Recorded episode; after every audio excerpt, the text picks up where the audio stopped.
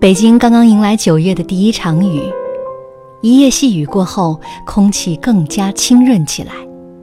今天剧小院给大家推荐的是肖邦夜曲中最脍炙人口的一首《降 E 大调夜曲》。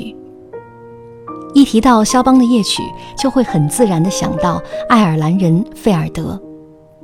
费尔德是夜曲的始创者，也是他率先将夜曲作为一种独立的音乐题材运用在钢琴音乐创作上。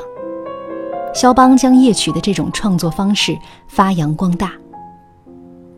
降 E 大调夜曲作于1830年，具有典型的肖邦早期作品的风格，平易优美，饱含诗意。这首音乐小品采用回旋曲式。恬静优美的旋律和精雕细琢的钢琴肢体是主要的特点，描绘出了大自然的夜色，也倾诉着作者心灵的话语。接下来，就让我们一同在优美的旋律中感受这份诗意的浪漫吧。